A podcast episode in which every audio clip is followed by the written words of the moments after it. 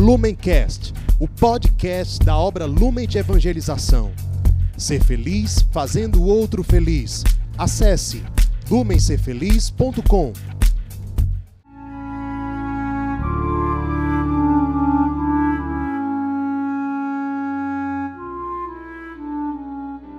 Os santos são sinais da presença do ressuscitado na história. Hoje, dia 21 de agosto, celebramos São Pio X. Nosso santo de hoje nasceu no vilarejo de Iriese, no interior da Itália, no dia 2 de junho de 1835 e foi batizado com o nome de José Sarto. Sua família era muito simples, muito pobre e também muito religiosa seus pais vendo que ele era uma criança assim muito inteligente, bem acima da média, fizeram muito sacrifício para que ele fosse enviado para o colégio. Quando ele já estava perto de começar os seus estudos, realmente numa escola, um ensino formal, seu pai faleceu.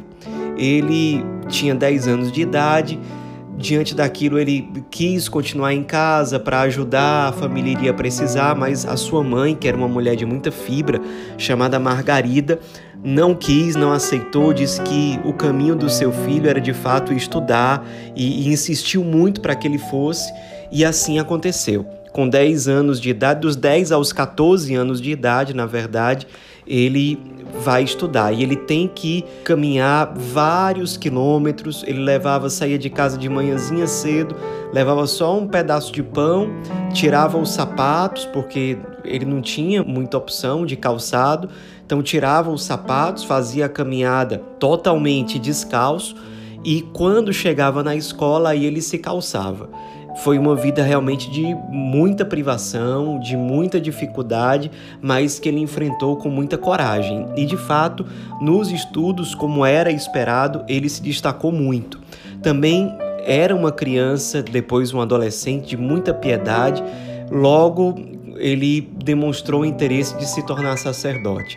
Sua mãe e sua família em geral deram todo o apoio. Ele, assim que foi possível, ingressou no seminário e, ao concluir os seus estudos, a sua formação, ele foi ordenado sacerdote com 23 anos de idade. A partir de então, ele passou por vários lugares. Foi vigário numa paróquia muito pequenininha do interior, chegou a ser pároco de paróquias importantes, mais destacadas, chegou a ser cônego da catedral, depois virou bispo, depois virou cardeal de Veneza, até que no conclave de 1903, acontecido por conta do falecimento do grande Papa Leão XIII, ele, para surpresa de todos, foi eleito Papa pelos cardeais. Ninguém realmente esperava, porque ele não era alguém que aparecia muito, que gostava muito de falar, que chamava a atenção sobre si mesmo ele era muito caracterizado pela simplicidade, pela humildade, pelo sorriso, pela alegria, pela espontaneidade. Então, todos gostavam muito dele. Ele tinha uma presença realmente cativante, mas nada que fosse extremamente chamativo. O fato é que ele foi eleito e relatos de cardeais que estavam ali dizem que ele não conseguia se conter em lágrimas, ele ficou muito surpreendido e, ao que parece, ele não se achava digno daquilo, e os cardeais ficavam dando força para ele, dizendo: Olha, resistir a uma expressa vontade divina seria um grave ônus de consciência. Então, eles procuraram mostrar para o Dom José, Dom José Sarto até então, que a vontade de Deus não pode ser negada. Deus sabe o que faz. No final das contas, ele aceitou, escolheu para si, como Papa, o nome de Pio X e, mesmo como Papa, lá no Vaticano, manteve toda a sua simplicidade, a sua humildade, continuou visitando muitos enfermos, continuou sendo muito afável com todas as pessoas, sem fazer grande distinção porque a pessoa ocupa um determinado cargo ou tem algum status, pelo contrário, era realmente muito humilde, muito simples e muitos relatam como a presença dele exalava uma espécie de odor do sobrenatural, realmente da presença de Deus. Era muito comum que curas extraordinárias acontecessem quando ele visitava os enfermos. Isso era muito comum mesmo. E ele, muito humilde, dizia que isso não era por causa da santidade dele, de forma alguma. Ele dizia que tudo isso se devia ao poder das chaves de São Pedro. A função, a missão, o ministério, o munus de Papa, de sucessor de Pedro, é que tem por si só um poder de curar mas o fato é que todo mundo sabia que ele tinha realmente um dom extraordinário de cura. Ele também tinha uma profunda devoção eucarística, amava muito a Eucaristia e o pontificado dele ficou muito marcado por abrir mais acesso a vivência eucarística para as pessoas em geral, principalmente por duas coisas.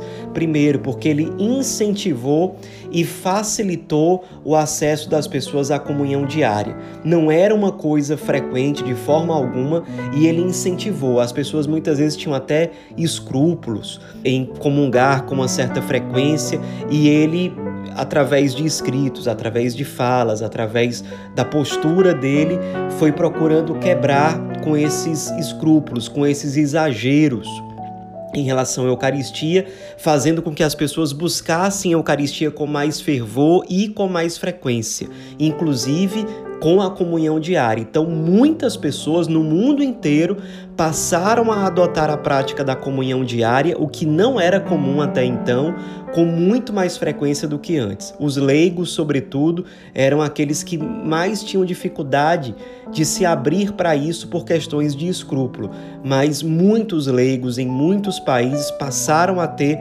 essa prática super valiosa a partir do pontificado de São Pio X.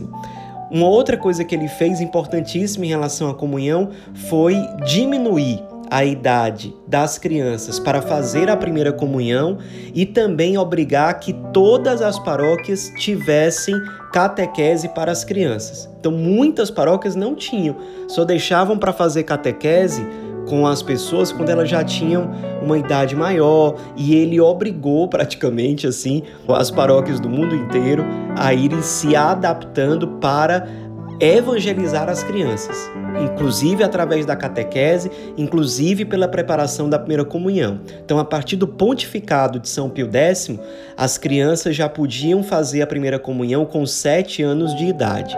Claro que depois de uma preparação, de uma boa catequese. Além disso, ele também, no pontificado dele, incentivou muito a criação de seminários no mundo inteiro, é, seminários que dessem uma boa formação para o clero. Isso foi uma das prioridades para ele durante o seu tempo como Papa.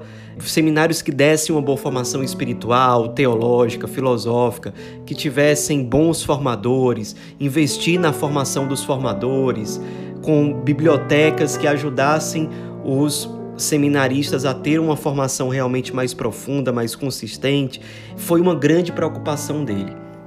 Além disso, ele também amava muito a música sacra, a música litúrgica, e, ele tem belíssimos escritos sobre isso e também incentivou muito a composição e o uso de forma correta e de forma frutuosa da música sacra. Além disso, também no campo da liturgia, ele promoveu uma reforma do breviário, ou seja, do livro que contém a liturgia das horas, as orações que os padres, os religiosos de forma geral, fazem ao longo do dia. Então, ele também fez uma reforma para facilitar a vivência espiritual dos sacerdotes religiosos com o breviário.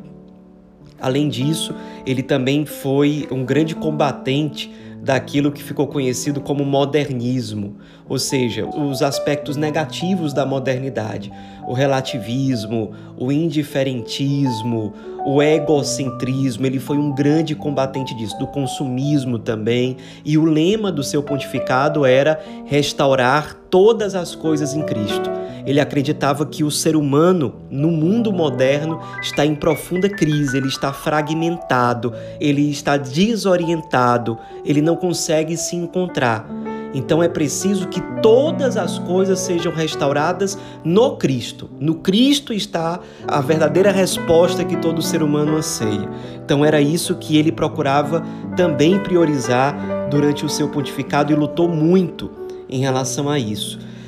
Alguém que tinha esse coração de pastor, com toda essa sensibilidade, conseguiu pressentir todos os horrores que a humanidade iria ver na Primeira Guerra Mundial. Quando a Primeira Guerra Mundial foi se aproximando, ele conseguiu antever que genocídios iriam acontecer, que a humanidade estava caminhando realmente para um abismo. E ele sofreu muito com isso. Acabou que no final das contas ele morreu no primeiro ano da Primeira Guerra Mundial, mais particularmente no dia 20 de agosto de 1914, com 79 anos de idade. Certamente fazendo da sua vida de sucessor de Pedro, de Santo Padre, uma oferta a Deus pela humanidade que estava em crise, pela humanidade que estava à beira de uma guerra, pela humanidade que estava à beira de uma catástrofe, como de fato foi. Praticamente logo depois que ele morreu, os fiéis em geral já o proclamaram santo de forma popular, de forma não oficial, mas as pessoas tinham certeza de que se tratava de um Papa Santo, por tudo. Pelo seu testemunho, pelo seu pastoreio, pela sua fidelidade, pelo seu amor à Eucaristia, pela sua profunda humildade, pelos dons que ele tinha e que ele colocava totalmente a serviço da igreja, a serviço da humanidade, pela sensibilidade que ele tinha com a humanidade, como verdadeiro pastor universal mesmo que ele muitas vezes se autoproclamasse como um simples padre do meio rural. Na verdade, ele foi muito mais do que isso. Ele foi verdadeiramente uma resposta providencial de Deus para o mundo moderno. Foi um grande papa e um papa verdadeiramente santo. Aliás, a lápide que está no seu sepulcro retrata muito bem traços marcantes do seu perfil. Na sua lápide está escrito: Pio X, pobre e rico, suave e humilde, de coração forte, lutador em prol dos direitos da Igreja, esforçado na tarefa de restaurar em Cristo todas as coisas. Esse é o nosso santo de hoje. Que ele nos inspire, ele que foi um pastor de acordo com o coração de Cristo, o bom pastor nos inspiremos nesse grande santo que sentiu as dores do homem moderno, sentiu as dores do relativismo, do egocentrismo, da indiferença, da brutalidade, da guerra, dos horrores aos quais a humanidade pode chegar. Nos façamos um com o coração sensível de São Pio X, para que nós, assim como ele, sejamos resposta diante das dores e das necessidades do nosso tempo. Nos façamos um com esse santo, Santo Padre em todos os sentidos, que foi canonizado apenas 40 anos depois da sua morte. São Pio X, rogai por nós.